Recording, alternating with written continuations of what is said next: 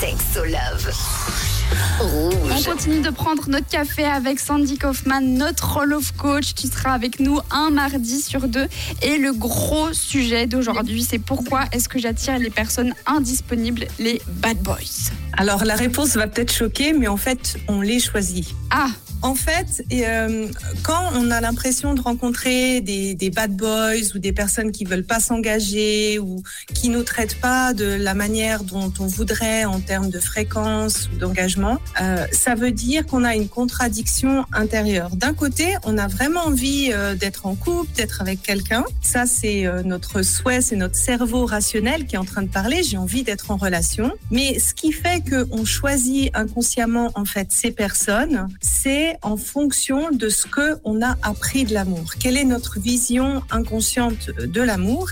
Et en gros, si on est attiré par des bad boys ou des personnes indisponibles, ça veut simplement dire que dans notre vision inconsciente de l'amour, eh ben que l'amour n'est pas disponible pour nous ou que l'engagement fait souffrir quelque part. donc ça veut dire qu'on pense qu'on est disponible, mais en fait, il y a encore un travail à faire sur nous, c'est ça? Exactement. Ça cache, en fait, c'est un peu un miroir qui dit que quelque part, l'engagement nous fait peur. Parce que quand quelqu'un veut pas rentrer en relation, on est sûr à 100% qu'il n'y a pas de relation. Mais comment est-ce qu'on fait pour essayer de sortir de cette espèce de boucle finalement où on tombe toujours sur le- les mêmes personnes Bah, il n'y a pas de miracle. C'est d'aller chercher, de faire le miroir, en fait, sur soi-même et d'aller chercher à l'intérieur, mais qu'est-ce qui a pu me faire avoir peur de l'enga- de l'engagement? Donc, ça va être plus ou moins conscient. Et là, ça demande d'aller plonger dans ses expériences passées, que ce soit les dernières relations amoureuses qu'on a eues, ou bien remonter un petit peu plus loin dans son enfance.